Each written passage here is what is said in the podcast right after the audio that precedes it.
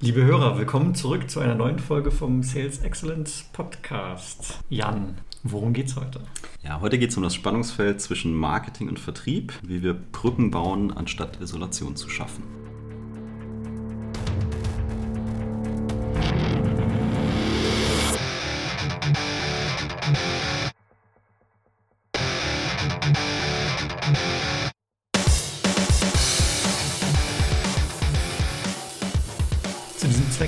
Uns zum wiederholten Male einen Experten eingeladen, den Christian Weißbrot. Ähm, und bevor wir aber jetzt in die Vorstellung kommen und in die detaillierten Themen, magst du uns kurz die Ziele der Folge zusammenfassen, Jan? Selbstverständlich. Also wir wollen zum einen mal eine Bestandsaufnahme machen zu diesem Spannungsfeld Marketing-Vertrieb. Wir würden gerne zusammen mit dem Christian Potenziale auf, aufzeigen, äh, beziehungsweise Ansätze auch auf, aufzeigen, diese Potenziale zu realisieren und das Ganze mit äh, realen Beispielen aus der Praxis so ein bisschen zur Veranschaulichung untermauern. Genau, in diesem Sinne, willkommen Christian zum ja, Podcast. Vielen Dank für die Einladung, vielen Dank Jan, vielen Dank Tim. Äh, freut mich hier bei euch zu sein. Hoffe, wir haben eine spannende Zeit zusammen.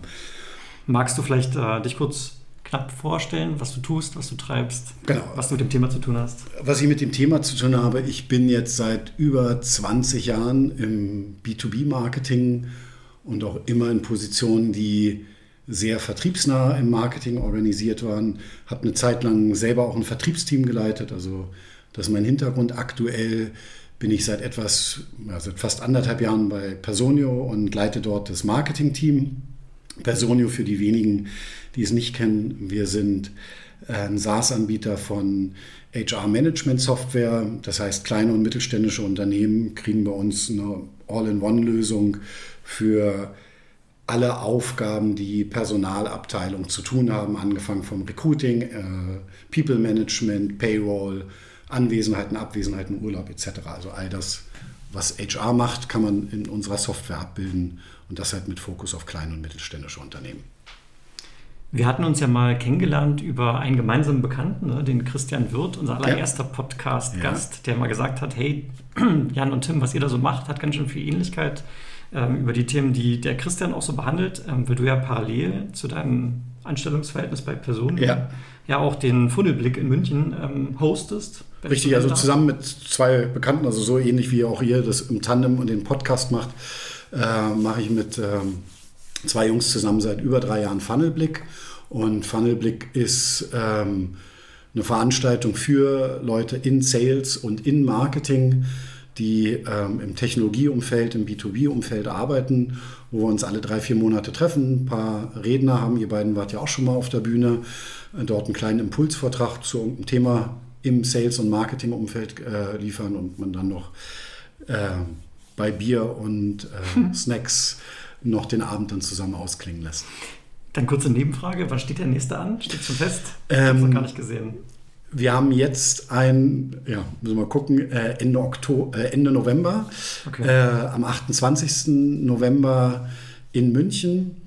Und äh, wer das noch, wer den Podcast noch rechtzeitig vorher hört, unter www.funnelblick.com äh, ist immer die aktuelle Veranstaltung publiziert und dann kann man sich dann auch direkt anmelden und kann auch sehen, welche Themen auf der Agenda stehen. Cool. Dann würde ich mal sagen, widmen wir uns dem Thema und ähm, steigen mal etwas allgemeiner ein. Und wir können mal darüber sprechen, was eigentlich so die grundsätzlichen Verantwortungen und Aufgaben im Marketing sind. Vielleicht wäre das mal ein guter Einstieg und dann ähm, gehen wir in die tieferen Themen hinein. Kann man das vielleicht, ähm, ja, hast du da ja, also was die, was die Aufgaben von Marketing sind, dann da gibt es ja äh, meterweise Literatur. Ja. Ähm, ich will vielleicht mal vorab sagen, also all das, was ich jetzt hier zum Thema Marketing, Vertrieb sage und was meine Erfahrungen sind und auch die Aussagen beschränken sich halt in erster Linie auf das B2B-Umfeld und zwar auch eher im Umfeld Software, Technologie. Ja, weil ich glaube auch die Frage, was ist Marketing, wird schon eine andere Antwort kommen, wenn du jemanden im B2C-Umfeld fragst oder wenn du auch jemanden fragst, der, weiß ich nicht, Leasingverträge verkauft. Ja, wichtiger Hinweis. Ja. Ähm, was ist die Aufgabe vom Marketing? Glaube ich, auf einer ganz äh, High-Level-Ebene ist es halt potenziellen Käufern die Informationen zur Verfügung zu stellen, damit sie eine Entscheidung, eine Kaufentscheidung treffen können mit dem Ziel, durch diese Kaufentscheidung als Business einen Schritt voranzukommen. Mehr Umsatz machen, weniger Kosten haben, mehr Compliance, was auch immer. Aber in erster Linie ist, glaube ich, die Aufgabe vom Marketing ganz trocken gesagt Informationsvermittlung. Mhm. Auch zum richtigen Zeitpunkt? Natürlich. Ja, ja also die, das dann das Detail, die, die Information muss immer an die richtige Person über das richtige Medium zum richtigen Zeitpunkt erfolgen. Ja. Und ich glaube, also für mich persönlich ist es ein ganz wichtiger Punkt, weil jetzt, also jetzt bin ich Privatkunde, ne, aber ich kriege auch ganz viel Marketingmaterial, was wirklich nutzlos ist für mich. Also es ist weder der richtige Content noch der richtige Zeitpunkt. Noch bist du die richtige Zielgruppe. Noch bin ich die richtige Zielgruppe. Ja. Ja, das, das, merkst du immer dann, wenn du irgendwie bei LinkedIn, Facebook oder so unterwegs bist und dich wunderst, warum wird mir, mir jetzt, welches Profil hat Facebook von mir gesammelt, dass mir diese Anzeige eingeblendet wird. Genau, da passiert mir auch bei Sachen, wo ich mir eigentlich sicher bin, dass dieser Anbieter die Informationen haben müsste, um mir mhm. viel besser Werbung äh, oder Marketing also Material zuschicken zu können. Ich glaube, häufig ist es die pure Verzweiflung äh, die das Marketing dort treibt, ja, weil äh, dann nach dem, dem Motto viel hilft viel, äh, gerade in Bezug auf richtige Zielgruppe, das so breit gestreckt wird, ähm, dass es halt auch Leute erreicht, die, die eben nicht in der idealen Zielgruppe liegen. Der Schrotflintenansatz. Genau. Ja, viel hilft viel. Ja, irgendwas bleibt schon hängen. Ähm, genau, aber jetzt nochmal zurück hin zur Aufgabe. Es war ja eine sehr sehr generische äh, Definition.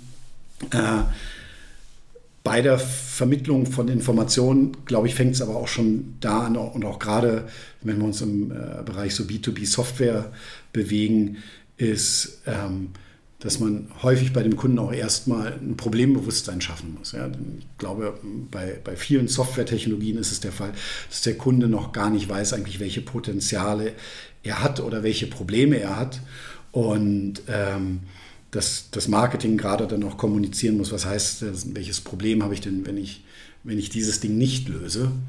Äh, und ähm, natürlich dabei dann auch, das ist dann die Aufgabe Kern, wie man auch Marketing sieht, ja, wie kann denn das eigene Produkt helfen, dieses Problem zu lösen, ja, welchen, welchen Wert, welchen Vorteil ähm, kann ich als Unternehmen dadurch erzielen. Das finde ich jetzt insofern spannend, dass du genau diese Worte verwendest, weil ich glaube, ganz viel von dem, was du sagst, haben wir sowieso auch schon in unserem Consultative Value Selling, den ja. wir hier in allen Folgen ja. eigentlich propagieren, schon genauso beschrieben. Und das zeigt ja im Prinzip, dass diese Denkweise und genau das ist es nämlich, eine Denkweise, ein Mindset, schon ganz am Anfang äh, beginnt, wenn ich mir überlege will, wie kann ich meinen Markt vernünftig adressieren und nicht eben erst im Pre-Sales oder im Sales, sondern eben ja. schon, wenn ich anfange, meine ersten Leads zu generieren. Und das, ich glaube, da kommt es dann auch so, weil greifen wir so ein bisschen vor, auch das, das Spannungsfeld vielleicht oder auch, ja, äh, nach dem, was ich jetzt definiert habe und du sagst, ja, das machen wir eigentlich auch. Ja, Marketing macht auch im Grunde genommen, hat die gleiche Aufgabe wie Vertrieb also jetzt aus Kundenperspektive. Ähm, nur setzt Marketing, nutzt andere Kanäle, eher Massenkanäle und äh, setzt vielleicht auch zu anderen Zeitpunkten an. Ja, vielleicht eher zu den Zeitpunkten an, äh, wenn das Problembewusstsein noch nicht da ist, weil als Vertriebler oder auch in Presales wirst du es schwer haben, mit dem Kunden zu sprechen, wenn ihm noch nicht mal bewusst ist, dass er ein Problem hat.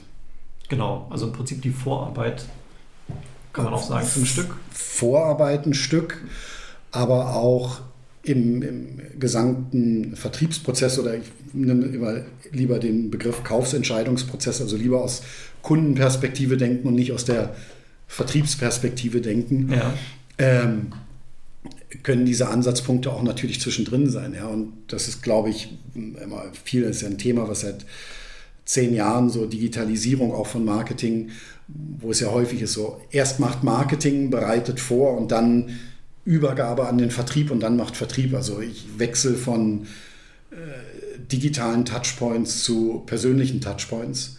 Und äh, die Kunden springen ja viel mehr hin und her. Also auch nach dem Termin mit dem Vertriebler wird der Kunde immer noch ins Internet gehen, wird bei Google suchen und wechselt wieder zu den digitalen Touchpoints, wo es dann eher wieder die Marketingaufgabe ist wo dann natürlich die hohe Kunst ist zu sagen, so kann ich dann dem Kunden, der schon mal mit uns in Kontakt war, dann wiederum andere Informationen auch digital zur Verfügung stellen, als derjenige, der vielleicht das erste Mal auf mich stößt. Aber im Grunde genommen, ja, was, was macht Vertrieb? Ja, was macht Marketing? Beide haben die Aufgabe, letztendlich Pipeline zu generieren und Kunden zu gewinnen. Genau, jetzt hattest du im Vorgespräch gesagt, ähm, dass es durchaus eine Differenzierung für das mhm. Marketing gibt, ja. äh, in Abhängigkeit von dem Go-to-Market-Ansatz, den ja. die eine oder andere Firma verfolgt. Genau, also ich meine, wir haben ja schon von Anfang an erstmal so die Einschränkung äh, B2B-Software, aber auch selbst dort ähm, wenn man sich sehr genau anguckt, was das Marketing machen sollte, gibt es ja auch im B2B-Softwareumfeld eine, eine riesen Bandbreite. Ja? Also ähm, ich habe auf der einen Seite auch im B2B-Umfeld eher einen Massenmarkt. Äh, Beispiel wäre eine Buchhaltungssoftware für äh, kleine Unternehmen. Es ja. gibt in Deutschland 300.000 kleine oder, oder sehr kleine Unternehmen. Äh, insofern ist das ein Massenmarkt. Ähm, und Gegenpool dazu wäre eher eine Nische im Gegensatz zum Massenmarkt.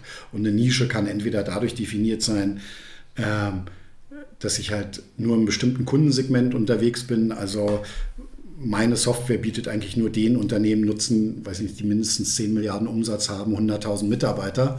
Äh, schwupp bin ich schon in der Nische. Oder ähm, das ist halt aufgrund von dem Problem, was ich löse, dieses Problem nur in ganz wenigen Unternehmen auftaucht. Also weiß ich nicht, ich hätte eine Qualitätssicherungssoftware für Aluminium, Guss, Spritzproduktion. Mhm, ja. ähm, also das sind so die beiden Pole, wo sicherlich Marketing eine unterschiedliche Aufgabe hat. Ähm, ein bisschen ähnlich, aber nicht ganz deckungsgleich wäre so, was, was ist denn so die, die, die Komplexität auch der Prozessintegration? Ähm, wenn ich jetzt eine Bildbearbeitungssoftware habe, kann die, hat die sicherlich eine ganz geringe Prozessintegration im Gegensatz jetzt ja zum ERP-System, was eine sehr hohe Prozessintegration hat. Ähm, also das vielleicht mal so als die, die beiden Pole. Und vielleicht so als Daumenregel, je eher ich im Massenmarkt unterwegs bin, je geringer auch die Prozessintegration ist, desto mehr Verantwortung liegt, liegt im Marketing für die Pipeline-Generierung und auch für den Kundenabschluss. Und je mehr ich mich in der Nische bewege, desto eher liegt diese Aufgabe tatsächlich beim Sales. Muss erst mal sacken. Das muss, das muss kurz sacken. Ja. Ähm, und also, warum, würde ich jetzt mal fragen? Ja, ja warum? Ja, also, Formulier offen wenn wir jetzt, jetzt sagen, jetzt nehmen wir mal an, ich habe einen Markt, in dem ich genau 200 Zielkunden habe. Ja? Also genau 200 Kunden sind für mich als Unternehmen ähm, passend. Ähm, im Bereich Lead-Generierung sind schon mal viele Kanäle, auch die ich im Marketing nutze, erstmal unpassend, weil wenn ich genau 200 Unternehmen und diese 200 Unternehmen kenne ich noch genau ansprechen will, dann ist vielleicht sogar manchmal der erste Schritt auch eine persönliche Ansprache fast effizienter. Da brauche ich das Marketing dann eher ähm, in, im Vertriebs, also im, im Prozess, im Prozess des Vertriebs und der Kaufentscheidung zu begleiten. Aber die initiale Generierung des Leads kann ich vielleicht durch eine persönliche Ansprache, durch den Vertrieb sehr viel besser machen.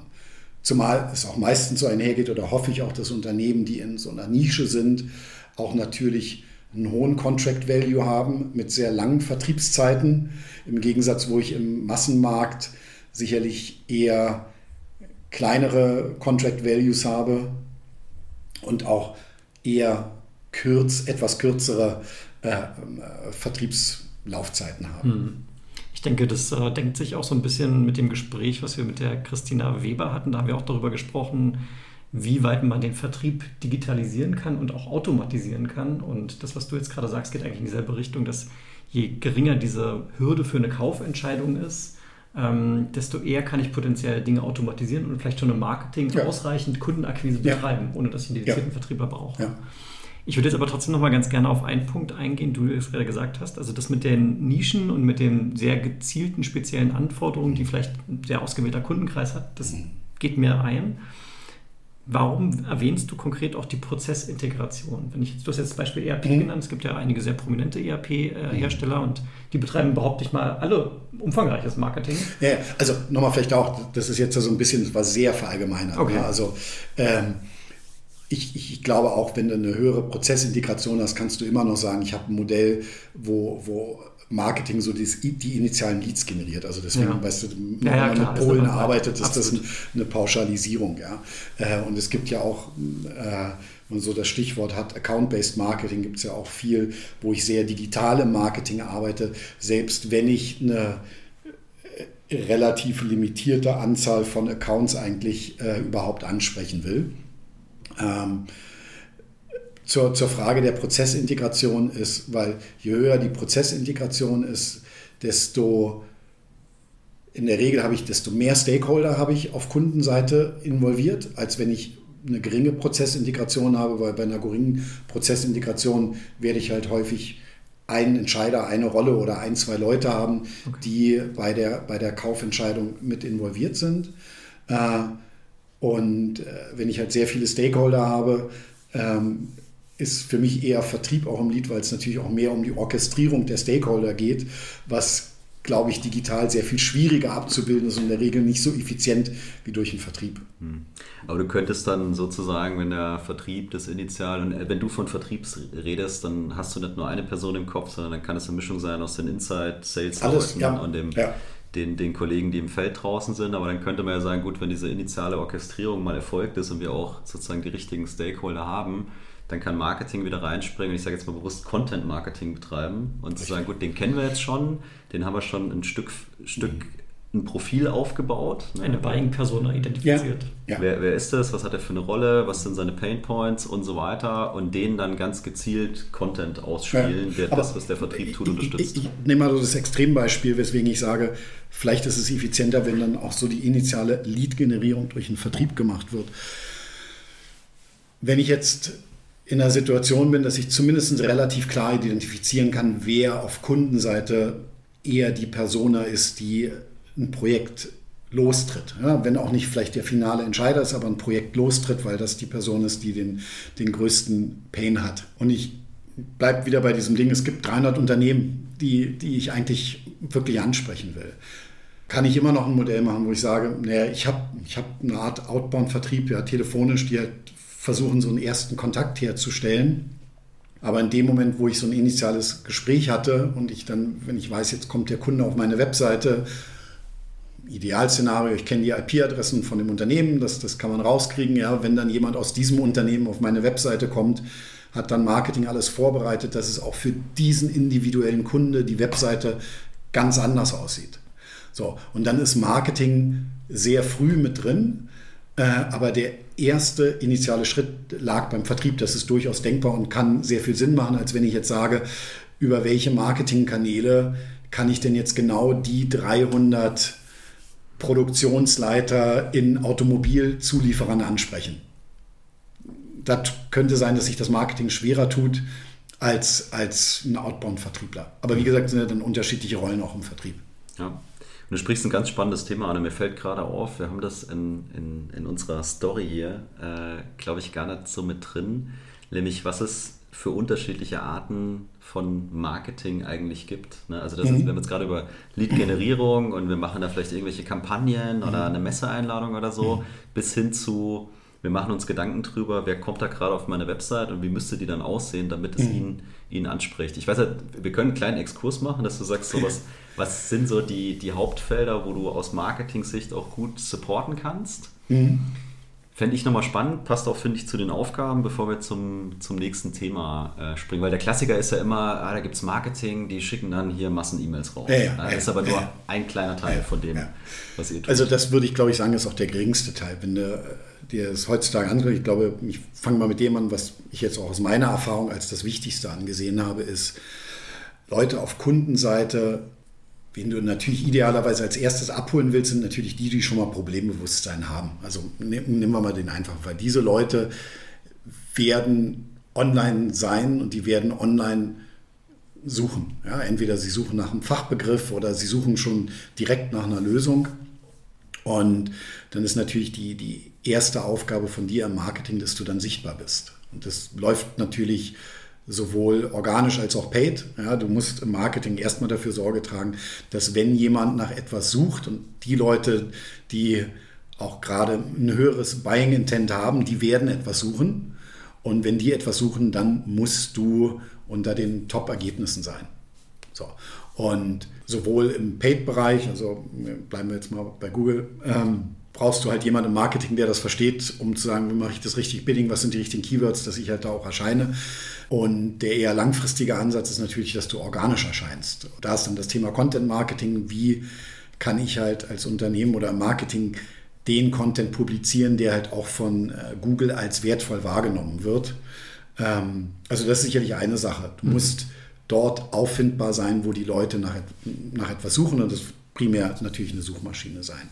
Heißt aber auch, wenn es auf weitere digitale Kanäle aufbaut, ist natürlich auch, die, diese Leute werden, würde ich sagen, eher so im Procrastination-Modus auf sozialen Medien oder auf irgendwelchen anderen Medien unterwegs sein.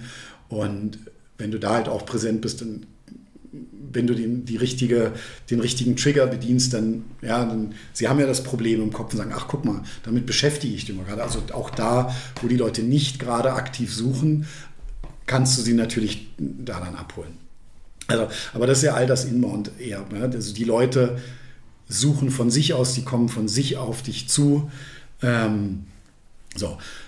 Das andere ist, und da bleiben wir beim Lead-Generierung, ist natürlich, dass du auf die Leute zugehst. Und das wäre dann so diese, diese E-Mail-Bomben, wobei sollte eigentlich niemand mehr Marketing machen, weil gerade per E-Mail outbound nach DSGVO ja nicht mehr, oder Datenschutz, eine Frau wird mich jetzt schlagen. Äh, aber es ist nicht DSGVO, das hat, also, aber du darfst es halt nicht tun. Ja, äh, ja. Und äh, da hast du dann eher noch sowas, dass du sagst, okay, ich gehe halt auf eine Messe. Kannst immer noch sagen, wo gibt jemand, der auf eine Messe geht, der sucht ja auch nach einer Lösung, aber nicht unbedingt immer. Aber da gehst du ja eher proaktiv auf Leute zu oder sei es über Medien, über auch Postmailings oder wie auch immer. Also wo gehst du im Marketing aktiv auf Leute zu? Gut, also Trennung Inbound und Outbound, ähm, wenn ich es mal vereinfacht sagen mhm. darf. Was du, also was mir jetzt für ein Gedanke kam, als du die Frage gestellt hast, Jan, war auch sowas wie ähm, sowas wie Produktmarketing. Ist ja vielleicht oh ja. auch eine gesonderte ja, ja. Rolle, die sich im Marketing aufhängt, aber irgendwie nochmal besondere Verantwortung hat. Ähm, so hatte ich jetzt auch ein bisschen die Frage verstanden. Ich weiß nicht, ob du sie auch so gemeint hattest. Ja, doch, auf jeden Fall. Ich meine, wir haben jetzt klar Inbound, Outbound, wir haben das Thema Sichtbarkeit, wir haben Generierung von Leads, von Kontakten, von mhm. Interessenten, wie auch immer. Und du hast Content ja selber schon angesprochen. Mhm. Und ich glaube, Content kann auch vielfältig sein. Ne? Es könnte was Fachliches sein, dass du sagst, wir sind hier auch Domänenexperte mhm. und wollen so wahrgenommen werden. Und das ist der Trigger, um dann auch unsere Software zu verkaufen. Es kann das Produktmarketing sein, es könnte die Marke sein, hm. die du mit also Content befeuern willst? Vielleicht erstmal nochmal beim Content, ja, das ist auch schon allein so eine Range, weil du willst natürlich auf der einen Seite Content machen, den du eher im Blickwinkel hast in, in Bezug auf SEO, wo du vielleicht auch sagst, naja, Leute, die vielleicht noch nicht ganz so das Problembewusstsein haben, aber die in meiner Zielgruppe sind, von denen weiß ich, die suchen häufig nach dem Ding und lass mich doch Content produzieren, der ist vielleicht nicht direkt in Bezug auf mein Produkt, aber ich weiß, dass das on top of mind meiner Leute ist äh, oder meiner Zielgruppe ist. Deswegen werden sie danach suchen. Und ich habe halt auch Content, dann hast du Domain-Expertise und du kriegst die Leute halt auch auf, auf deine Domain. Du musst nur dann halt irgendwo den Zirkelschluss zu deinem Produkt finden. Also das wäre dann eher so der, der SEO-orientierte Content.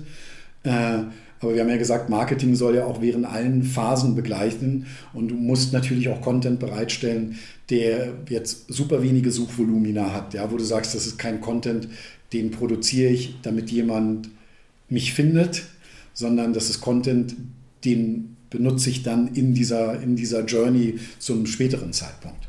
Und der vielleicht gar nicht mal von euch als Marketing versendet wird, sondern den ihr dem Sales bereitstellt Richtig. und er schickt ihn im richtigen ja. Moment. Ja, aber auch da, entweder der Vertrieb schickt ihn oder du musst ja auch sehen, die Leute, mit denen der Vertrieb gesprochen haben, die werden auch irgendwann nochmal auf deine Webseite kommen und dann sollten sie diese Sachen auch finden. Ja, selbst wenn der Vertrieb es nicht versendet. D'accord. Ja, ich glaube, das allein das Thema hätte Potenzial für eine, für eigene, ja. eigene, Folge. Um jetzt mal das Thema mit den Aufgaben abzuschließen. Also ich fand das schon super spannend. Du hast äh, zwei ähm, Buzzwords jetzt für mich auch nochmal gesagt, nämlich die Zielgruppe mhm. ja, und äh, den, den passenden Content dazu zu haben, wo ich jetzt mal daraus ableite, dass es für euch im Marketing natürlich auch extrem wichtig ist, erstens mal zu verstehen, wen wollen wir adressieren, wer ist das eigentlich, was haben die für ein Bedürfnis und auch da bin ich wieder bei diesem wertebasierten, was im Vertrieb wichtig ist, um dann auch, mhm. also Segmentierung ist, denke ich, auch so ein, so ein Schlagwort, mhm. die äh, potenziellen Kunden da richtig zu clustern ja, und dann ganz zielgerichtet adressieren zu können, um diese Relevanz zu, mhm. zu schaffen. Also ich glaube, dieses grundsätzliche Verständnis von, wer sind wir als Company, was ist unsere Zielgruppe, was ist unser Zielmarkt, was haben die für Themen, um dann zu Personas zu kommen, der ist für euch extrem wichtig, weil ansonsten hast du vielleicht viel Content, aber weißt gar nicht, wohin damit. Ich glaube, der ist fürs Marketing genauso wichtig fürs Vertrieb wie, wie, wie für den Vertrieb. Und damit sprichst du also, war ja schon so dieses Brückenbauen oder Isolation. Äh, da ist in vielen Unternehmen dann nämlich schon eine unterschiedliche Sichtweise. Dass halt Vertrieb eine ganz andere Sichtweise davon hat, erstmal auf Unternehmensebene, welche Unternehmen sind denn die Unternehmen, die wir eigentlich ansprechen wollen? Und dann aber auf Persona-Ebene, wer sind denn die Personas, die wir ansprechen wollen? Und wann im Entscheidungsprozess beim Kunden wollen wir sie ansprechen? Weil es sind sicherlich andere Personas, die Projekte initiieren, als die, die am Ende die Entscheidung treffen oder die, die am Ende ihr Veto einlegen und sagen, geht nicht. Und ich glaube, es ist jetzt nicht das Vertrieb das vorgibt oder das Marketing das vorgibt, wer die Unternehmen sind oder wer die Personas sind. Aber das wäre das erste, erste Empfehlung dann äh, schon gleich im, gleich Brücken bauen wäre, dieses Ding muss gemeinsam von Vertrieb und Marketing zusammen definiert werden. Ja. Und ich glaube, damit können wir auch zum nächsten Punkt gehen, nämlich nochmal zu gucken, was sind die, die typischen Schnittstellen, also jetzt mhm. im Unternehmen die du aus Marketing-Sicht heraus siehst? Ich glaube, Vertrieb haben wir jetzt schon ja. sehr umfangreich gehört. Genau. also Vertrieb und Marketing ein Team. Du kannst immer noch sagen Angriff, Verteidigung oder Offense, Defense oder ähm, aber so sind Marketing und Vertrieb zu verstehen. Muss zusammengehören. Und was, also über Vertrieb hinaus, was ja. sind weitere Schnittstellen, die für euch sehr relevant sind? Ja, also die wichtigste, nicht die, also eine sehr wichtige Schnittstelle ist zum Product, zur Produktentwicklung. Ähm, und das geht in, in beide Richtungen. Auf der einen Seite natürlich eher eine Bündelung von Marketing, Vertrieb ans Product, äh, um halt Klarheit zu, welche Funktionen brauchen wir eigentlich, um äh, die richtigen Probleme beim, beim Kunden zu lösen und zu adressieren. Was sind wirklich die Probleme beim Kunden? Ähm, und ähm, auch Feedback geben in Richtung, was wie muss eigentlich unser Produkt vielleicht auch sein, um sticky also beim Kunden zu sein, um eine tiefere Integration zu, zu haben, damit man nicht so schnell wieder rauskommt. Aber die gleiche Seite natürlich auch andersrum, also das auch, was das Produkt macht, natürlich umzusetzen in eine Argumentation, dass sie für den Kunden nachvollziehbar ist. Also ich glaube, ähm, es liegt in der Natur auch so ein bisschen des, der, der Product-Teams, der Techniker, dass sie eher in Features, Funktionen und technischen ähm, Herausforderungen denken, äh, sich aber ein bisschen schwer vielleicht damit tun zu sagen, und was bringt es dann eigentlich dem Unternehmen, wenn ich dieses Problem löse? Also das geht in beide Richtungen. Ähm, die andere wichtige Schnittstelle vom Marketing sehe ich zum Customer Support und Success, aber da kommt es ja auch darauf an, wie man als Unternehmen organisiert ist. Ähm, aber die Funktion, die halt für die fortlaufende Betreuung der Kunden zuständig ist, gerade auch für den fortlaufenden Betrieb zuständig ist. Ich werde ja irgendeine Funktion haben, die Kunden betreut, die produktiv mit meinem System arbeiten. Ähm, und da ist, glaube ich, auch ganz wichtig, Feedback immer wieder vom Marketing einzuholen. Welche Funktionen werden eigentlich genutzt? Liegt der Wert in der Lösung tatsächlich in dem, was wir glauben, dass er ist?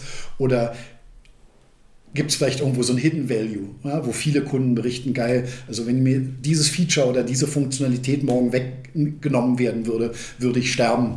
Und äh, dass man da halt als Marketing auch einfach äh, so, ein, so, ein, äh, so ein Spiegelbild kriegt von dem, kommunizieren wir eigentlich das Richtige, haben wir vielleicht Werte noch nicht erkannt oder fokussieren wir uns auf Dinge in der Kommunikation, die für den Kunden eher zweit- oder drittrangig sind.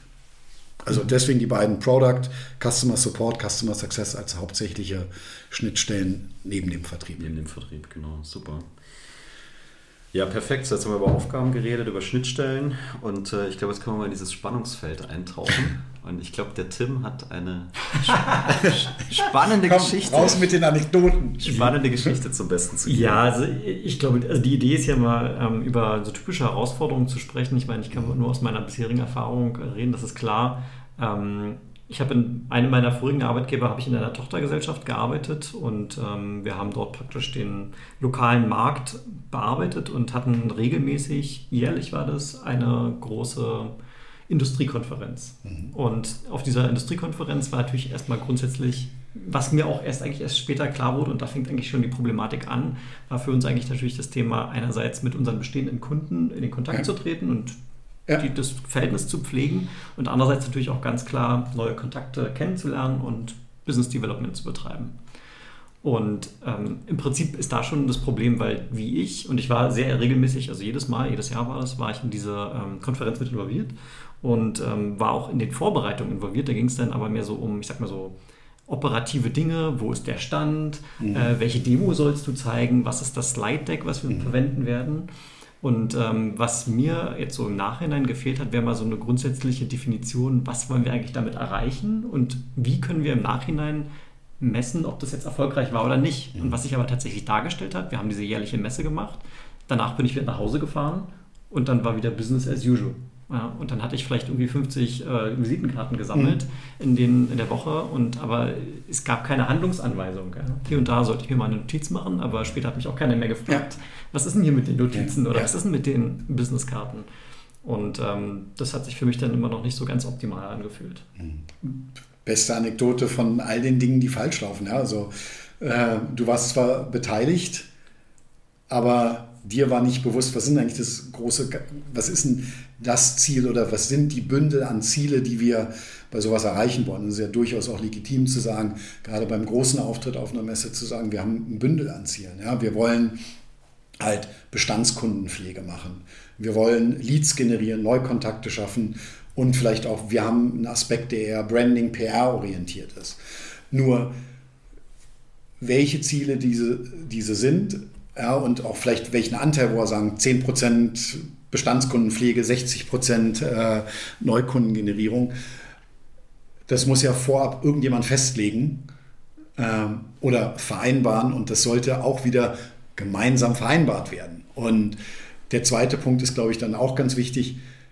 Der sollte nicht nur vereinbart werden, sondern der sollte auch allen, die vor Ort sind, äh, präsent sein. Ja, das sollten alle verstehen. Ja. Und nun reicht es natürlich nicht auch nur Ziele zu definieren, dann schicken wir alle auf die Messe, dann sagen wir den morgens beim Briefing, das wollen wir machen, sondern gerade so eine Messe, die Messe selber ist, glaube ich, nur nicht mal die Hälfte von dem, was du machst, sondern äh, der, der, ganz wichtige Teil ist, was mache ich denn vorher und was mache ich denn hinterher? Ja, also stelle ich denn sicher, wenn wir unser Ziel haben, ist äh, Bestandskundenpflege, welchen Prozess habe ich eigentlich?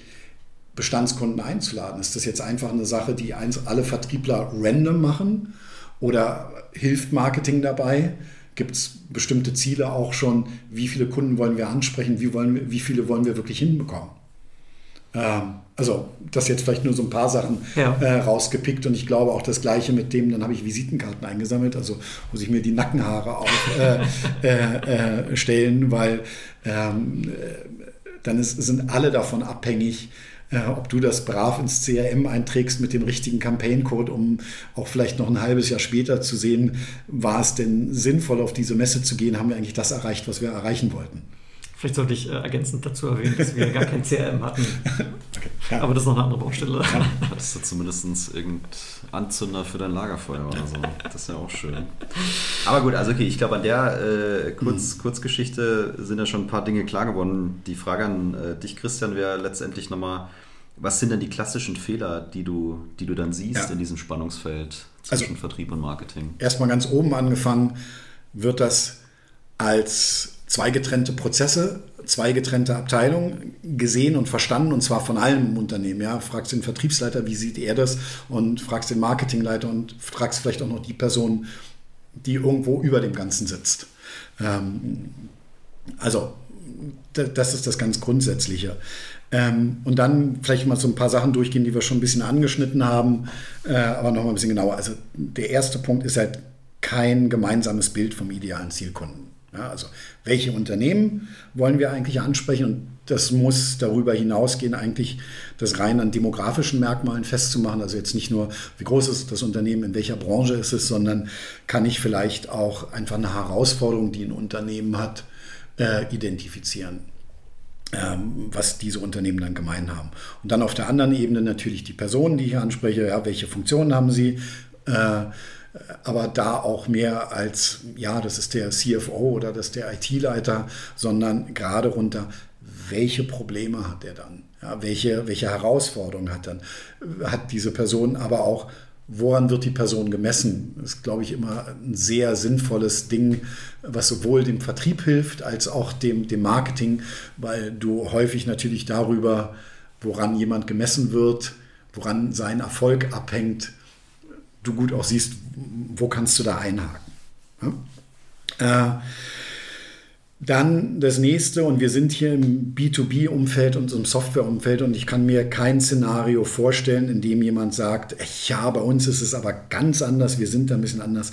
Marketing hat den klaren Auftrag und die klare Verantwortung dazu, Pipelines zu generieren, Leads zu generieren oder die Pipeline ja, Acceleration, besseres deutsches Wort. Äh, also die, die, die, die Winrate, die Abschlusswahrscheinlichkeit oder die Abschlussdauer positiv zu beeinflussen. Und genau. Also am Ende den Unternehmenserfolg, besserer Umsatz, genau. mehr neue Kunden. Ja, und äh, wenn, wobei dann natürlich die Frage ist, wenn du sagst, ja, Marketing hat den Auftrag, Leads, Pipeline, Umsatz zu generieren, ist dann immer natürlich noch die andere Ebene. Mhm. Welche Ziele definieren wir denn? Ja, also wie viel bringt ja nichts, jetzt Ziele zu definieren, die nicht synchronisiert sind, eigentlich auch mit den, mit den Zielen vom Vertrieb.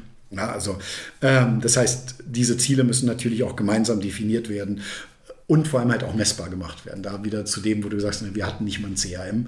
Also ich glaube, du kannst nicht gut Marketing und Vertrieb zusammenarbeiten ohne, ohne ein CRM. Ja.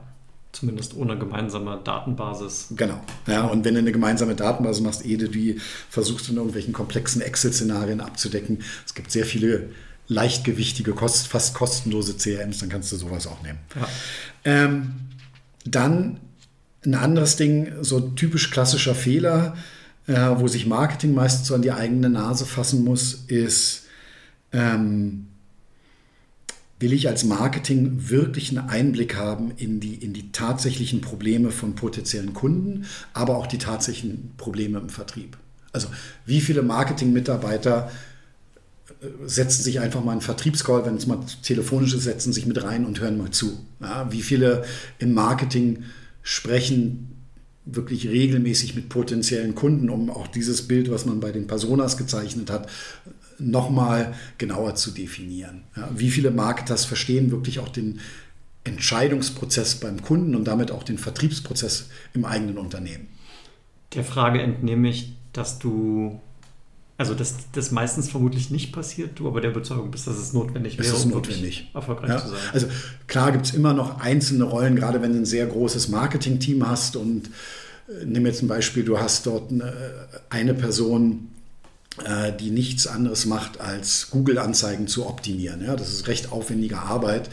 Da kannst du sagen, okay, muss vielleicht nicht en Detail den Vertriebsprozess äh, verstehen, aber ich glaube, jeder, zum Beispiel im Content-Bereich ja, oder auch gerade in, in, in, in äh, seniorigeren Positionen im Marketing muss das jeder auch verstehen und sich auch die Zeit dafür nehmen, das zu verstehen. Ja. Äh, und dann geht ja hier gerade so, wie arbeitet man zusammen? Bei einer Zusammenarbeit ist, glaube ich, immer ganz wichtig, ganz klare SLAs, also zu definieren. Ja. Was sind die Gives and Gets? Was sind die Verpflichtungen von jedem? Und da ist nicht nur Marketing in der Bringschuld, sondern auch genauso Vertrieb.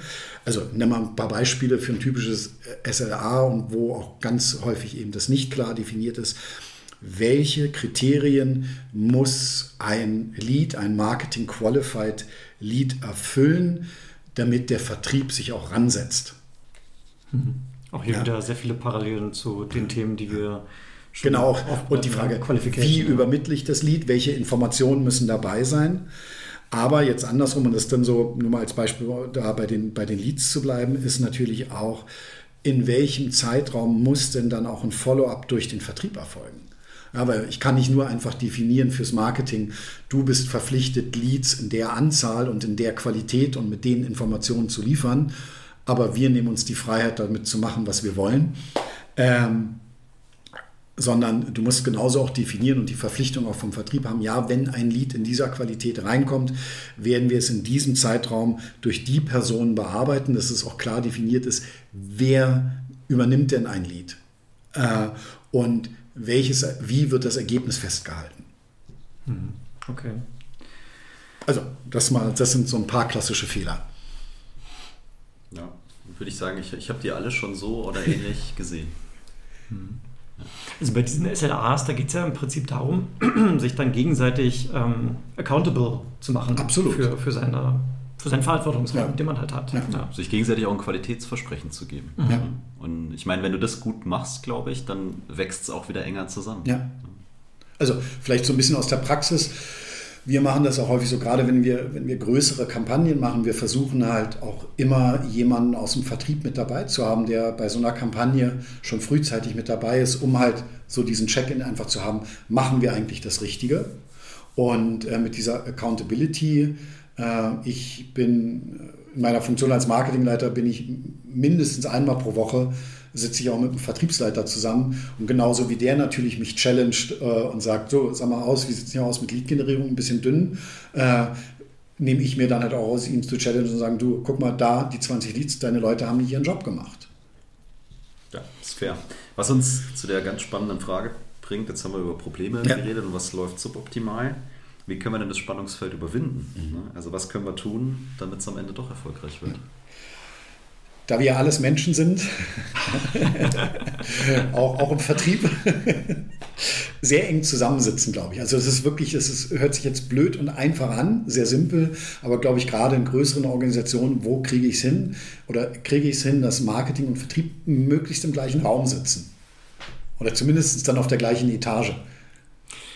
Ja, das ist natürlich schon genau der erste Punkt. Ne? Also habe ich, hab ich auch mehrfach schon erlebt. Marketing sitzt vielleicht sogar im anderen Gebäude oder wie du sagst. Gut, manchmal lässt sich äh, ja. organisatorisch nicht machen, aber ja. dann sollte ich halt auch gucken, wie kann ich trotzdem für einen Austausch sorgen. Ja? ja. Und ähm, so. Und deswegen, also gerade auf Leitungsebene, wenn sich Marketingleiter und Vertriebsleiter nicht mindestens einmal in der Woche als auch wirklich gleichberechtigte Partner zusammensetzen, also dann, ja, wie sagt man so schön, stinkt der Fisch vom Kopf her. Ja, also ähm, vielleicht da nur so als, als kleine Anekdote, was wir bei uns gemacht haben bei Personi und das werden wir auch bald wiederholen, ist, ähm, ich habe mit dem VP Sales mal für zwei Wochen die Rollen getauscht. Also ich habe das Vertriebsteam geleitet und er das Marketingteam. Mhm, zwei Wochen war sogar fast ein bisschen kurz. Also wir wollen es das nächste Mal äh, vier Wochen machen. Also wirklich mal einen Monat, dass man auch gerade wir sind halt im, äh, ja, unsere Zielkunden sind kleine und mittelständische Unternehmen. Das heißt, bei uns dreht sich das Ganze relativ schnell, aber dass man, dass ich dann mal zumindest einen Monat auch alle Pipeline-Reviews und Forecasting und so weiter mitgemacht habe und er auch mal so eine Planungsiteration im Marketing gemacht hat. Wie oft macht ihr das? Naja, also wir haben es erst einmal gemacht okay. ähm, und er ist genauso wie ich seit, seit, seit anderthalb, ähm, knapp zwei Jahren dabei. Ähm, wir haben es uns vorgenommen, das wieder am äh, Anfang nächsten Jahres zu machen, also dass man sagt, einmal im Jahr für eine gewisse Zeit die Rollen zu tauschen. Ja, finde ich eine super Idee. Ja, ist, ist, ist genial. Ja, aber auch da kommst du wieder einen Schritt zurück, wenn du jetzt mal ein bisschen größer denkst, ist natürlich auch schon beim Hiring, also ich bin, ich habe auch mal schon mal ein Vertriebsteam geleitet, also ich war im Vertrieb drin, du musst natürlich auch Leute heiren, sowohl im Vertrieb als auch im Marketing, die schon, also gerade in Führungspositionen auch so ein bisschen was mitbringen aus ihrer äh, äh, Erfahrung vielleicht. Ja. Ähm, dann, wie gesagt, auch, auch Marketingleute sollten auch mal in Kundentermin teilnehmen oder Interviews führen, hatte ich, glaube ich, auch schon mal so ein bisschen erwähnt. Damit kann man sicherlich überwinden.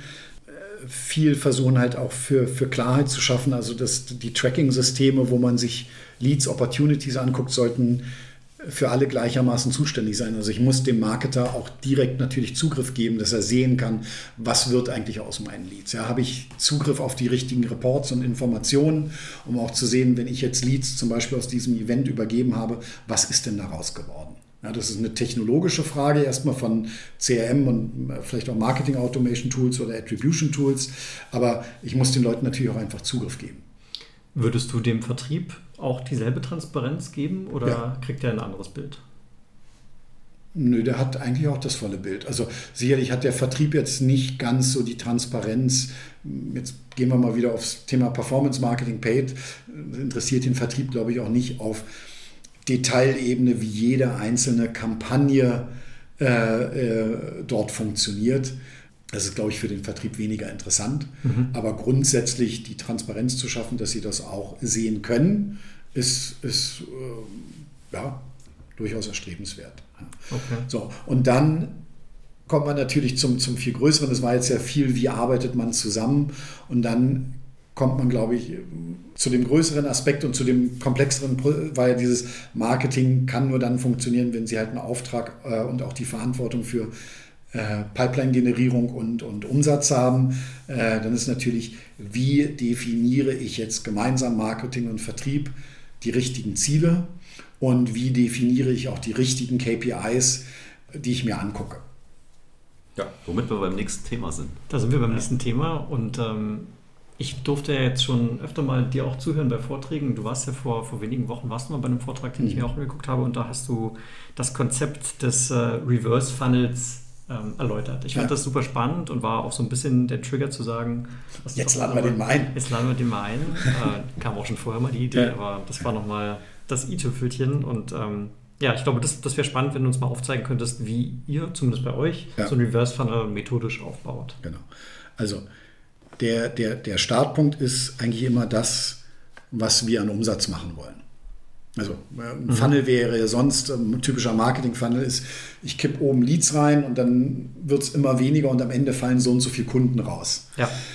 Und Reverse Funnel heißt eigentlich nichts anderes, als dass ich das Ding auf den Kopf stelle und, und äh, oben ist halt das, was ich an Umsatz machen will äh, für eine Periode X. Das ist jetzt ja hängt sicherlich davon ab, äh, welche Planungszyklen ich habe, aber ähm, das heißt, ich habe eine, eine Umsatzzahl, die ich erzielen will und äh, kann dann natürlich schon dort anfangen zu sagen, naja, auf der Basis meines Average Contract Values kann ich eigentlich sagen, naja, um diesen Umsatz zu erzielen, muss ich eigentlich x Kunden machen. Und wenn ich die Anzahl von x Kunden habe, kann ich natürlich dann immer einen Schritt runtergehen, wo ich sage, naja, wenn ich in der Periode x so und so viele Kunden und so viel Umsatz machen will, ich kenne so ein bisschen meine Daten, wie viele Kunden ich eigentlich gewinne, also was ist meine Winrate, dann brauche ich im Grunde genommen die Anzahl von Opportunities, um so und so viele Kunden zu gewinnen.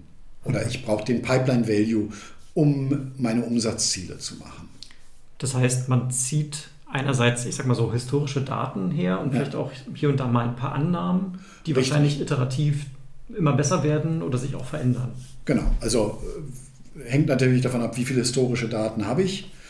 Aber ansonsten halt auch viel mit Annahmen arbeiten, die, man gesagt, naja, realistisch gesehen brauche ich schon mindestens drei Optis, um einen Kunden zu gewinnen. Mhm. Oder ich brauche sieben. Ja.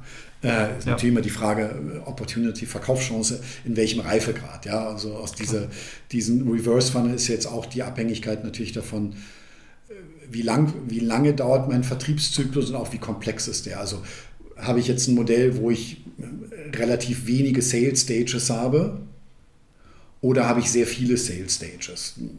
Äh, also beim langfristigen und sehr komplexen Vertriebszyklus macht es sicherlich Sinn, mehrere Abstufungen zu haben, wo ich natürlich sage, ich brauche dann so und so viele Optis in dem Reifegrad und ich weiß dann, wenn ich so und so viele in dem Reifegrad brauche, brauche ich nochmal doppelt so viel einen Reifegrad drunter, weil ich weiß, da fliegen die Hälfte an dem und dem Punkt raus. Und letztendlich kann ich über diesen Reverse Funnel mich natürlich runterarbeiten bis zu der Anzahl von Marketing Qualified Leads. Wie gesagt, dazu brauche ich natürlich historische Daten zu Conversion Rates. Also wie, viele, wie viel konvertiert normalerweise oder aus der was weiß ich aus der Vergangenheit, wie viel konvertiert von einem in die andere Stufe. Mhm. Aber, und glaube ich, extrem wichtig, auch Conversion Times. Ah ja. Weil das typische Ding, auch so Anekdote im Marketing von vielen Unternehmen, auch so aus der Vergangenheit, es ist das vierte Quartal und äh, Vertrieb ist irgendwie short an, an, Pipeline oder wir werden unsere Ziele nicht erreichen. Marketing jetzt macht mal. Mhm. Und dann das Ganze in einem Szenario, wo man weiß, der Vertriebszyklus dauert sechs Monate. Mhm. Und wir sagen, ja, jetzt brauchst du nicht mehr auf mich zukommen. Also Q2 und Q3 wird richtig toll mit anderen Worten. Ja, also, äh, ähm, also ähm, äh, deswegen ohne diese Conversion Times werde ich auch nie die richtigen Ziele fürs Marketing definieren können, weil die sich natürlich runter diffundieren, wo ich sage, wenn ich weiß von der meiner ersten vielleicht Accepted Opportunity, was noch irgendwo so 20 Prozent in der Sales Stage hat, weiß ich, brauche ich im Durchschnitt noch neun Monate, bis ich das Ding abschließe. Da muss ich mir natürlich frühzeitig Gedanken machen, um halt auch sinnvolle Ziele fürs Marketing zu definieren. Hey, dann müsst ihr eigentlich, also wenn wir im November diesen Umsatz machen wollen, was macht ihr eigentlich im Februar dafür? Ja, und die Ziele im Februar orientieren sich an den Umsatzzielen vom November. Hm. Das heißt, der Reverse Funnel ist eigentlich wahrscheinlich dann eine der letzten Aktivitäten. Da muss sehr viel Vorarbeit geleistet werden. Ich muss nämlich einerseits, wie du richtig sagst, die Conversion Rates verstehen, ich muss die Stages verstehen, ich mhm. muss verstehen, was sind die gemeinsam definierten Kriterien, die erfüllt sein müssen, damit ich von einer Stage in die nächste wechsle. Ja. Ähm, ich brauche meine durchschnittliche Deal-Laufzeit. Ja. Auch hier denke ich wieder, wahrscheinlich auch sowas wie Segmentierung ist vermutlich wichtig, weil ich ja vielleicht, wenn ich unterschiedliche Kundenkreise adressiere und hier habe ich einen Kundenkreis, den kann ich in einem Monat abschließen und hier drüben genau. einen, der acht Monate dauert, ja. dann muss ich das trennen. Ja. Also kann man gucken, wie man es dann halt Durchschnitt bildet, vielleicht und immer noch gut fährt mit, ja. ja. Äh, aber ich glaube, vorneweg, auch gerade wenn man diesen Reverse Funnel macht, ist nochmal die erste Frage, ist, glaube ich, ähm, welchen Anteil dieser dieses Umsatzes am Ende soll eigentlich durch Marketing generiert werden. Hängt auch ein bisschen von meinem Vertriebsmodell ab. Einerseits kann ich natürlich sagen, ich will im, in dieser Periode den Umsatz X machen. Das ist natürlich die erste Frage, wie viel will ich mit Bestandskunden vielleicht durch Upsell und Cross-Sell machen, okay. wo ich ja nicht neue Leads generieren muss. Marketing muss vielleicht auch unterstützen mit dem richtigen Content etc. oder vielleicht auch Executive Events, um Deals voranzubringen. Aber das sind ja keine Lead-Generierungsziele. Mhm. Wenn ich jetzt in einem Bereich bin, wo ich sage, 30 Prozent meines Umsatzes mache ich durch Bestandskunden, muss ich für die keine Leads generieren. Wie gesagt, was nicht heißt, dass Marketing nicht daran beteiligt ist. Aber ich glaube, das ist ganz wichtig beim Reverse Funnel zu berücksichtigen. Und auf der anderen Seite natürlich auch, also auch da wieder Go-to-Market-Modell. Habe ich denn einen Vertrieb, von dem ich auch erwarte, dass er sich selbst Pipeline aufbaut. Das ist ja auch eine Frage der Organisation. Habe ich entweder habe ich Sales Development Reps, die halt auch Outbound Calls machen sollen. Äh, und da wäre dann zumindest auch die Frage, naja, wenn ich diese Funktion habe, dann kann ich auch erwarten, dass sie, weiß ich nicht, 30 Prozent der Pipeline selbst generieren und 70 nur übers Marketing kommen oder wie auch immer. Ja? Und, und das ist natürlich, glaube ich, ein Ausspielen zwischen Marketing und Vertrieb. Ja, wo natürlich jetzt Vertrieb nicht sagen kann, ja, also für 100 Prozent meines Neugeschäfts muss Marketing alles machen. Mhm. Wäre, also. Zu einseitig. Wäre zu einseitig und. Äh, und vielleicht auch zu einfach gedacht, ne? Ja, ich glaube, es wäre auch, also dann müsste, hängt wieder natürlich davon ab, wie mein Vertrieb aufgebaut ist. Da würde ich als Marketing sagen, ja wunderbar, wenn ich 100% deiner Pipeline generieren soll, du hast irgendwie vier SDRs, dann kommen die ja bitte alle in mein Team, oder? ja. Aber es ist ein spannender Punkt. Ich meine, du kannst es ja auch noch weiterfassen. Wir sind jetzt momentan noch im Unternehmen, Marketing generated, Sales generated. Du hast ja vielleicht auch einen Partner-Channel. Ja, Richtig, nochmal ein weiterer Komplexitätsgrad, ja. ja. Genau. Aber also wie du sagst, ja. es muss Klarheit herrschen, ja. wer für was wie verantwortlich ist und äh, wie du dann auch deine Organisation bauen musst dementsprechend. Ähm, also vielleicht dann, letztendlich kann sich daraus dann sagen, okay, jetzt habe ich die Ziele fürs Marketing, wann müssen wie viele Leads generiert werden. Natürlich alles unter der Voraussetzung, wie du gesagt hast, ich habe definiert, was ist denn ein Lead. Mhm. Ja, ähm, häufig agiert man ja mit diesen Marketing Qualified Leads und da muss ich natürlich wissen, was ist das eigentlich. Jetzt ist immer so ein bisschen die Sache, vielleicht nur so aus meiner Erfahrung her, wo du sagst, messe ich die Anzahl der Leads, was ja, wenn du eigentlich in diesem Reverse Funnel Modell denkst, das Unternehmen hat ja nicht Interesse, eine Anzahl von Kunden abzuschließen, sondern einen bestimmten Umsatz zu erzielen. Mhm. Dieses dann irgendwann in eine Anzahl von Opportunities, in eine Anzahl von Marketing Qualified oder Sales Qualified Leads in eine Anzahl umzurechnen, ist immer dann sicherlich sinnvoll, wenn du nicht so eine ewig große Varianz im Average Contract Value mhm, hast. Ja. Ähm, ansonsten, wenn du diese, wenn du eine relativ große Varianz da auch hast, dann eher auch dem, dem Marketing immer ein Pipeline-Ziel geben, weil jetzt mal nur ausgerechnet, die Situation hatte ich in einem meiner ehemaligen Unternehmen, wo, wo ich gearbeitet habe, wo wir eine sehr große Varianz hatten, ja. äh, wo die, das Marketing aber eine Anzahl von Leads generiert wurden und Häufig ist natürlich, weil die waren im Mid-Market bis im Enterprise unterwegs. Marketing tut sich natürlich leichter damit, vielleicht im Mid-Market, wo einfach auch sehr, sehr, sehr viele potenzielle Kunden da sind, zu sagen, da generiere ich 50 Leads, Entschuldigung, als im Enterprise-Umfeld. Ja. Aber letztendlich können fünf oder zehn wertvolle Opportunities im Enterprise-Umfeld sehr viel mehr Umsatz machen als vielleicht die 50 in dem anderen Segment. Und äh, insofern eher dann Richtung Pipeline Wobei dann so ein bisschen die Herausforderung für Marketing ist, Leads lassen sich recht unmittelbar messen, zählen und weitergeben. Bis so ein Lead in Richtung Pipeline wird, dauert es meistens noch ein bisschen länger. Und Marketing verliert dann so ein bisschen Leading Indicators, um halt auch gerade bei Kampagnen, die länger dauern, schnell nachzusteuern.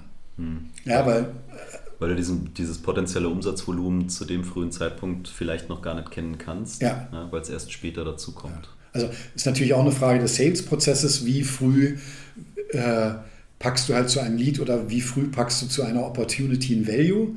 Kannst du ja auch bewusst so definieren, dass du sagst, hey, als Vertriebler, wenn du das Ding anpasst und anfasst und äh, das Marketing Qualified Lead hat deine erste Qualitätsprüfung aus Vertriebssicht äh, bestanden, könntest du ja auch sagen, schon dann schaffst du eine ganz frühe Opportunity Stage mit einem Value, äh, wo jeder weiß, das ist erstmal eine grobe, große, grobe Daumenpeilung. Ja, was auch nicht unbedingt gleich im Forecast mit drin ist, also das kannst du ja auch prozessual abbilden. Hm. Ja, aber ich finde den Gedanken allein schon spannend zu sagen, Marketing ist also spürt dann auch für sich mal diesen Impact, den sie haben ja. auf die Pipeline. Ne? Das ja. ist ja eine ganz wertvolle Erkenntnis eigentlich. Also es ist durchaus, weil sind manchmal ist so, oh Gott, ich bin doch aber Marketing, wenn ich jetzt Umsatzverantwortung hätte mhm. haben wollen, dann hätte ich auch in Vertrieb gehen können. Ja. Äh, ich sehe das ganz andersrum. Ich sehe das, sehe das sehr befriedigend. Mhm. Ja, und auch gerade bei uns, ich sehe es eher immer so, dass die Marketers, die dann halt auch so ticken, sagen, scheiße, ich habe hier eine geile Aktion, aber ich, ich kann leider noch nicht richtig quantifizieren, wie viel Umsatz das bringt. Und das ärgert mich richtig. Ja, und mhm. nicht, nicht als Ausrede, oh, wir machen Branding, äh, ähm, äh, sondern eher als etwas, was man als Marketer vermeiden möchte. Ja. ja. Ich glaube, das hat auch ähm, was mit ähm, Motivation zu tun ja. am Ende. Ne? Wie ja. du richtig sagst. Ich, ja. dann, dann, brennt man mehr dafür und freut sich dann eben mit, wenn es ja, tatsächlich der Unternehmer also, kommt. Vielleicht auch so als Anekdote, wir bei uns, wir haben das so, wir haben über Slack und äh, jeder Kunde, der abgeschlossen wird, poppt in einem Slack-Channel auf. Äh, äh, ist immer, auch wenn ein Kunde ge gewonnen wird, steht nochmal drin, was war denn der initiale Marketing-Channel. Ja, selbst wenn es jetzt ein bisschen länger her ist. Und die, Kollegen im Marketing, die natürlich diesem Channel auch alle folgen, mhm. merkst du richtig, okay, das war Event-Channel, das war irgendwie Paid, das war Content, wo die Kollegen dann auch selbst, wenn der Lied vielleicht auch schon länger her ist, dann wirklich sagen, geil, wieder, wieder einer, also der über mich gekommen ist. Also wir wissen auch, dass natürlich immer ein Konzert ist. Also wir messen da immer nur, worüber ist initial der Lied gekommen und jeder weiß natürlich auch, dass äh, sicherlich noch andere Kanäle dann nochmal äh, mitgemacht haben. Aber ja, also ich finde das auch sehr, sehr motivierend. Coole Idee. So, das zum Reverse Funnel. Haben wir, die, die, den Reverse Funnel äh, schon allumfassend erschlagen. Allumfassend erschlagen ja. Aber äh, du hast uns im Vorgespräch erzählt, du kannst noch eine Ebene tiefer. Ja, genau. Also, weil hier habe ich jetzt ja erstmal den Funnel allgemein, was muss Marketing liefern. Und äh, je natürlich auch, wie groß mein Marketing-Team oder wie groß meine Organisation ist, kann ich das natürlich runterbrechen bis auf Marketingkanal. Ja, wenn ich eine große Marketingorganisation habe, wo ich wirklich sagen kann, hey, das müssen wir hier als Marketingteam in dem und dem Monat oder in der und der Periode erreichen. Liebes Event-Team, was steuert ihr denn bei? Liebes Content-Team, was steuert ihr denn bei? Und so weiter. Ja? Äh, und, und kann dann letztendlich natürlich auch wirklich auch dann gut messen, hey, ein Lead, der äh, über, weiß ich nicht, Events reinkommt, hat vielleicht auch einen Durchschnitt, einen anderen durchschnittlichen Contract Value als jemand, der über Performance Marketing reinkommt, hat eine andere Conversion Rate. Ähm, wenn ich natürlich die, die, die Masse habe. Ja? Äh, und deswegen halt auch ja Conversion Rates pro Kanal berechnen. Und äh, da gibt es sicherlich schon Kanäle, auch aus meiner Erfahrung, die besser konvertieren als andere Kanäle. Und das ist natürlich dann auch wichtig wieder für denjenigen, der den Kanal ownt, zu sagen, okay, ich weiß, ich muss einfach in der initialen Masse mehr machen, weil meine Conversion Rate eine andere ist als die vielleicht eines anderen Kanals. Und dann ist es immer noch so ein bisschen, da sind wir selber noch nicht, äh, wer, weil es ja auch ging jetzt um, was sind KPIs fürs Marketing. Ähm, wäre natürlich, was ist, was ist so eine, was ist die Master KPI, wo sich dann halt auch Marketing und Vertrieb gemeinsam äh, dran äh, messen lassen können.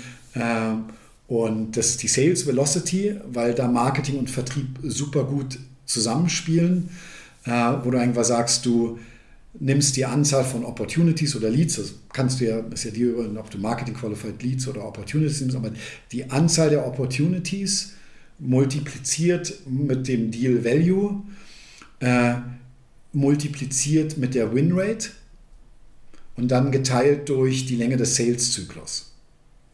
So, erstmal, was ist das Ergebnis? Das ist irgendeine krumme Nummer. Da gibt es auch keinen Benchmark, wo du sagst, 100 ist gut, 1000 ist schlecht oder wie auch immer. Ja. Äh, aber du kriegst eine Metrik für dich als Organisation, an der du kontinuierlich messen kannst, werden wir besser. Mhm. Ja, weil je, oben im Bruch steht Anzahl der Opportunities, Winrate und die Dealgröße. Ja, wenn ich einen von dieser Faktoren beeinflusse, weil ich halt anders Marketing mache, anders Vertrieb mache, sollte ich diese natürlich äh, ähm, ähm, nach oben beeinflussen, höhere Winrate, höheren Deal Value, mehr Opportunities. Und äh, der Teiler ist halt, wie lange dauert es? Ja, und den möchte ich natürlich immer kleiner machen. Und so habe ich dann eine Metrik für mich, wo ich sehen kann als Marketing-Vertriebsorganisation, wo werden wir besser. Und ich habe halt auch verschiedene Ansatzpunkte. Entweder mehr Leads, aber gleiche Winrate oder gleiche Anzahl von Leads, aber ich arbeite eher daran, um halt nicht nur 10% der Kunden zu gewinnen, sondern ich arbeite daran, 15 oder 20% der Kunden zu gewinnen. Und vor allem das auch so zu verstehen als gemeinsame Herausforderung auch von Marketing und Vertrieb und nicht nur sagen, hey, lieber, lieber Vertrieb, eure Winrate ist so kacke, ja, äh, macht mal. Mhm. Ja. Das heißt, ihr habt diese gemeinsame Herausforderung in dieser relativ einfachen Formel vereint, genau. um die Sichtbarkeit für beide Abteilungen ja. zu schaffen und auch dieses Gefühl der Gemeinschaft irgendwie nochmal vielleicht auch zu stärken. Ne? Ja. Wie oft messt ihr das? das also wir sind da noch am Anfang, wir, wir haben das mal angefangen zu messen, ja. da sind wir auch noch Data, können wir da noch ein bisschen besser werden. Okay. Äh, also bei uns ist noch so ein bisschen die äh, gute Zahlen bezüglich Länge Sales-Zyklus zu definieren. Das okay. ist einfach unsere, unser, unser Data Warehouse hat da noch nicht genug Daten, um das, um das wirklich gut tracken zu können. Das wäre jetzt tatsächlich auch meine nächste Frage gewesen. Ähm, wir haben ja schon vorher über ganz viel Daten gesprochen, Conversion Rates von einer Stage in die nächste und so weiter und Conversion Rates und so weiter. Da brauche ich ja viele Daten, um das zu tun. Ja. Ähm, wir haben über CRM bisher gesprochen ja. und jetzt hast du Data Warehouse genannt. Also ja. Da reicht dann CRM wahrscheinlich nicht mehr aus, um diese Oh Gott, da bin ich, also muss ich, muss ich gestehen, bin ich nicht Techniker genug okay. äh, ähm, äh, und, und kenne jetzt also auch nicht alle CRMs genug. Zuhörer von CRM sich jetzt gerne melden und sagen, das geht bei uns alles out of the box. Alles in die Kommentare. Ja, alles in die Kommentare rein. Nein, also ob es dann wirklich ein Data Warehouse ist, okay. da ist es dann eher, wo Data Warehouse bei uns dann ins Spiel kommen wird, ist dann halt, weil wir auch gerade noch aus anderen Systemen okay. Zahlen mit reinnehmen wollen, weil wir wollen natürlich dann auch irgendwann wissen, was kostet uns eigentlich, also wie viel müssen wir Marketing ausgeben, um, weiß ich nicht, 1000 Euro Opportunity Value zu schaffen. Okay. Und deswegen Data Warehouse, weil das ist dann nicht im CRM drin, weil das dann aus dem Finance-System kommt. Ja. Also wir haben jetzt einige Punkte gehabt, wo, wo wir darüber geredet haben, was wären eigentlich gute KPIs und, und was wären auch gute Ziele fürs Marketing. Ähm, und ich hatte es schon so ein bisschen erwähnt, dass die Gefahr natürlich beim, äh, wenn ich Pipeline nehme, dass das vielleicht manchmal ein bisschen zu spät ich den, den, den, Feedback, das Feedback kriege. Also da ist, glaube ich, auch wichtig für mir, für, für das Marketing-Team auch zu sagen, okay, was habe ich wirklich für Leading KPIs, die ich schon relativ kurzfristig nehmen kann, um mir ein Gefühl zu geben, ob meine Kampagnen richtig sind. Ja. Und da auch gerade wieder im Bereich Performance Marketing muss ich sehr viel kurzfristiger und schneller agieren. Da kann ich nicht warten, bis vielleicht einen Monat später Pipeline da ist, um zu sagen, ist jetzt die Kampagne A oder B, ist die erfolgreich? Oder auch gerade wenn ich AB-Tests mache, welche Variante ist denn erfolgreicher? Also deswegen sind sicherlich da sowas Typisches wie Conversion von einfach Webseite zu startet eine Trial oder sowas, auch gute Leading KPIs, die ich im Marketing auch weiterhin brauche. Aber ich glaube, da ist es ganz wichtig, keine Vanity-Metriken. Also nichts messen, gerade quantitative Sachen messen und Ziele definieren, wo ich diesen Link zwischen, wenn diese Zahl hochgeht, geht auch höchstwahrscheinlich Pipeline-Umsatz und so weiter nach oben. Diese Dinge nicht messen. Dann lieber nichts messen. Ja, aber ich glaube, das ist die große, was nämlich dann Marketing manchmal denkt, wir arbeiten ja datengetrieben und wir sind ja, ja, wir haben ja Ziele, aber letztendlich sind die Ziele, die man hat, Quatsch. Mhm. Was, und deswegen vielleicht auch noch, weil ich bin, also im Marketing schlägt natürlich auch noch ein andere, anderes Herz in meiner Brust. Ich will ja nicht sagen, ich mache jetzt nur Umsatz äh, oder direkt Umsatz. Ähm, Im Marketing muss man natürlich auch extrem viel machen, auch im B2B-Umfeld, wo ich nicht direkt sage, Aktion und so und so viel Pipeline entsteht. Also gerade das Ding PR. Mhm. Auch im Content Marketing, ja, bis ich im SEO mal hoch ranke, das dauert eine Weile. Ja. Ähm, und ich muss natürlich auch weiterhin den Mut haben und Dinge machen, äh, wo ich nicht kurzfristig KPIs aufgesetzt habe. Das muss ich weiterhin machen. Ich wollte nur sagen, die Gefahr ist eher gerade, wenn ich mir Ziele setze und die quantifiziere, die Quatsch sind. Ja, also es müssen die richtigen sein und es muss ein Impact da sein ja. auf die Zielsetzung, die man eben ja. gemeinsam hat. Also banales Beispiel, nicht nur die Anzahl der Calls messen oder die Anzahl der E-Mails, die ihr rausschickt, äh, weil es ist einfach messbar, ne? das ist einfach eine Zahl, kriege ich gut hin, ähm, sondern auch den Outcome, ne? was du jetzt gerade angesprochen hast mit der Konvertierung von geht der noch von A nach B. Ich habe die E-Mail geschickt, der kommt auch auf die Webseite. Ja, da kann ich sehr sinnvoll quantifizieren. Also ja. für mich war es so ein bisschen, es war mal auch eine Anekdote eher, die ein Bewerber mal mir erzählt hat, also ich versuche ja auch in Bewerbungsgespräche gerade so diese Dinge abzuklopfen, äh, so ein bisschen, also ticken da die Leute so, dass sie halt auch zu uns passen und dass sie auch Spaß haben, so zu arbeiten. Und da war es halt auch so, ähm, da ging es um Eventbereich, wo jemand sagte, ja, mein Ziel für das Event war, das war eher Branding orientiert und deswegen war mein Ziel, dass irgendwie 10.000 Leute an unserem Stand vorbeigehen und den sehen und, und, oder vielleicht mal stehen bleiben. Das heißt, ich habe versucht, etwas zu quantifizieren, was ich eigentlich nicht sinnvoll quantifizieren kann. Und da bin ich eher dafür, es dann lieber nicht zu quantifizieren. Ja, finde ich, find ich fair. Finde ja. ich fair, also einen Impact mit reinzubringen. Ja. So, jetzt haben wir äh, sehr viel geredet, über sehr viele Dinge geredet, angefangen von meine Definition zu finden, äh, über Schnittstellen, wir haben das Spannungsfeld äh, beackert, du hast darüber gesprochen, wie man es äh, besser machen kann, um, um da erfolgreich zu sein, das, wie kann ich es messen, KPIs, und äh, also gefühlt hätten wir, glaube ich, zu all diesen Teilbereichen eine eigene Folge bauen können. Ähm, so, so viel. Aber ihr seid ja der Sales Excellence ja, Podcast genau. und nicht der Marketing Excellence Podcast. ja, ja, haben wir gedacht.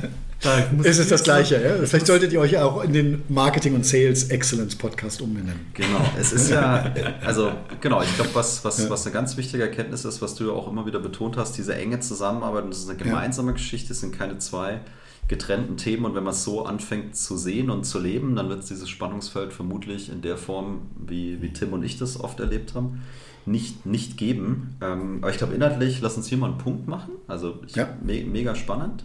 Und äh, wir hatten zum, zum Abschluss gesagt, weil wir jetzt ja schon mal einen, einen VP Marketing hier haben, Head of Marketing. Was sind denn die, die Top-Themen, die, die dich so bewegen oder auf die sich ähm, Unternehmen, auch euer mhm. Unternehmen einstellen muss? ähm, in Bezug auf Marketing und auch eure Marketingaufwände, um das Ganze mhm. möglichst effizient künftig äh, ja, orchestrieren zu können. Ja. Also jetzt meine ganz subjektive Sicht Absolut. auf die Themen. Absolut. Ja, ähm, wir haben ja auch schon viel über Value-Based Selling und auch Value-Based Messaging gesprochen. Das bezieht sich aber mehr sehr stark darauf, kann ich es, meine Lösung, mein Produkt in der Kommunikation schon so kommunizieren, welchen Wert hat es für dich als Unternehmen. Ähm, ich würde aber sogar noch einen Schritt weiter gehen. Im Marketing sollte man darauf gucken, was man im Marketing macht, was als solches schon einen Wert dem Kunden liefert. Also nicht erklären, welchen Wert mein Produkt, sondern mein Marketing hat einen Wert für den Kunden. Was meine ich damit? Äh, also zum Beispiel Content generieren, der eben halt nicht direkt Leads generiert, sondern einfach für den Leser potenziell wertvoll ist. Also wir haben sehr viel investiert, zum Beispiel im HR-Bereich ein Glossar aufzubauen, wo wir einfach auch viele Dinge haben, die jetzt nicht direkt mit unserem Produkt was zu tun haben, aber wo einfach ein HRler reingucken kann. Also wie so ein HR-Wikipedia, kann man jetzt sagen, für, für HRler. Ja? Äh, das Ding selber hat einen Wert für den Konsumenten äh, oder für den potenziellen Kunden. Also das ist ja unsere Zielgruppe, die wir ansprechen wollen. Und dadurch schaffe ich übers Marketing auch eine Bindung ans Unternehmen, an, an, mich, auch wenn der Kunde in dem Moment weder Problem Aware ist, noch gar nicht im Vertriebszyklus ist. Und äh, weil dann stehe ich sicherlich eher auf der Shortlist, wenn der Kunde irgendwann mal kaufbereit ist. Und das ist natürlich kostenfrei für den. Ja, ja, natürlich. Ja. Ja. Ähm, und auch wieder so ein Thema, wo wir auch investiert haben, wo wir gesagt haben, hey, das messen wir nicht an der Anzahl der Leads, weil das ist nicht die Aufgabe davon. Ja. Ähm, dann äh, ein anderer Aspekt, den ich sehe, ist, äh, und ich glaube, das ist jetzt nicht so ganz neu, aber das Informationsverhalten der Kunden ändert, ändert sich natürlich oder hat sich sehr geändert. Ähm, das heißt auch so dieser klassische Funnel, auch wenn wir jetzt über einen Reverse Funnel gesprochen haben, dass man sagt so irgendwie äh, klassisch AIDA-Modell, ja, und so geht ein Kunde durch den Funnel. Äh, das passt nicht mehr. Ja? Also die Kunden springen viel mehr. Also dieser, dieser, dieser Funnel ist weniger ein Funnel als ein, auch ein Hin- und Herspringen, gerade im Informationsverhalten. Und äh, das muss man, glaube ich, im Marketing sehr auch berücksichtigen, dass Leute springen zwischen persönlichem Kontakt mit Vertrieb, Pre-Sales und Marketing und halt nicht so erst Marketing, dann Vertrieb. Ähm, dann glaube ich grundsätzlich auch weiterhin, das ist aber auch nichts, nichts Neues, immer mehr Investitionen in Technologie im Marketing. Ja, wir hatten es gerade zu Data Warehouse, wie kann ich Dinge analysieren. Ja. Äh, aber da geht es nicht nur darum, dass ich halt in Technologie, in Software investiere, sondern halt auch gerade, dass ich halt auch mir Tech-Leute ins Marketing-Team hole. Nicht nur Marketer, sondern auch Tech-Leute, ja? Mhm. Data Analysts oder mhm. solche, die halt auch mal irgendeinen Hack programmieren können. Äh, also ich brauche mehr Tech-Leute im Marketing. Äh, also ein Beispiel ist, glaube ich, das ganz große Thema Marketing ist Attribution. Also wie, welchem Kanal zähle ich ein Lied zu? Ja, es ist nun mal nicht so, gerade im B2B-Umfeld, dass es äh, ja, bei Amazon oder bei irgendeinem äh, Modeshopping kann ich es machen. Jemand hat dort die Anzeige auf Insta gesehen, draufgeklickt, hat sein Basket und hat gekauft. Äh, Im B2B-Bereich wirst du das ganz seltenst der Fall haben. Da sind Leute, die haben vielleicht ein Stück Content gelesen, das war der erste Kontaktpunkt und äh, dann waren sie aber auch noch auf dem Event, dann haben sie noch dieses Webinar genommen und wie rechnest du eigentlich dem die Opportunity Value oder die Leads den einzelnen Kanälen zu. Also dieses Multi-Touch Attribution ist, äh, wenn man das gut löst, wir haben es noch nicht gelöst, möchte ich gleich sagen, wir arbeiten dran, aber wenn man das gut löst, ist es, glaube ich, ein ganz heißes Thema. Ja. Ein Gedanke, der mir dabei direkt kommt, du hast ja vorhin auch über Google-Suchergebnisse gesprochen und Search Engine Optimization. Mhm. Da geht es ja am Ende geht's ja um äh, Algorithmen. Da ist ein Algorithmus am Werk, den ich, je besser ich diesen Algorithmus verstehe, so eher kann ich mein Material und meine Messaging nach außen hin daraufhin optimieren. Und genau, wobei das ja, das ist ja ein stetiges Hase und Igel, ja. Also Google ja. verrät ja die Algorithmen nicht, also weder fürs äh, SEO-Ranking, also fürs organische Ranking, selbst auch beim Ranking bei den Anzeigen, das ist ein bisschen einfacher, aber auch da. Also das heißt es ist immer Hase und Igel. Ja, die Marketers verfolgen das und versuchen das zu verstehen äh, und äh, Google versucht es wieder zu verschleiern, mhm. ja, weil äh, Googles Geschäftsmodell Anzeigen zu verkaufen wäre tot, wenn äh, alle den organischen Mechanismus verstanden hätten. Ja, fair. Ähm, eine andere Sache, glaube ich, auch ein ganz wichtiges Thema, auch gerade im B2B-Bereich, ist so ein bisschen das Thema Trial Product Led Growth. Also wie kann ich es als Unternehmen schaffen, dem Kunden sehr früh ein Stück meiner Software zum Testen zu geben, ja, und zwar auch unbetreut. Also dass ich, was ich online im Self-Service machen kann, äh, ähm, das ist, glaube ich, extrem wichtig. Und wenn ich jetzt ein komplexeres Produkt habe, sollte ich halt gucken, kann ich vielleicht ein, ein Teil Dings rauslösen ja, wo ich nur ein kleines Problem löse, aber bei der gleichen Zielgruppe, äh, was derjenige vielleicht auch kostenfrei nutzen kann. Ja, und dann nutzt er schon mal ein Tool von mir, vielleicht auch kostenfrei. Und auch da bin ich dann schon wieder, habe ich ja, vielleicht noch kein Lied generiert, aber ähm, das ist, glaube ich, ein ganz wichtiges Thema. Und ich kann mir vorstellen, gerade bei dem, bei dem Trial-Thema, was du jetzt ansprichst, ist es extrem wichtig, sich Gedanken zu machen, wie positioniere ich den Trial. Ne? Du hast jetzt gesagt, vielleicht habe ich nur einen Teilbereich. Ja. Äh, was ich auch gesehen habe, weil das haben wir mal in einer, einer Firma, wo ich gearbeitet habe, auch so gemacht. Da war der Trial 30 Tage lang. Mhm.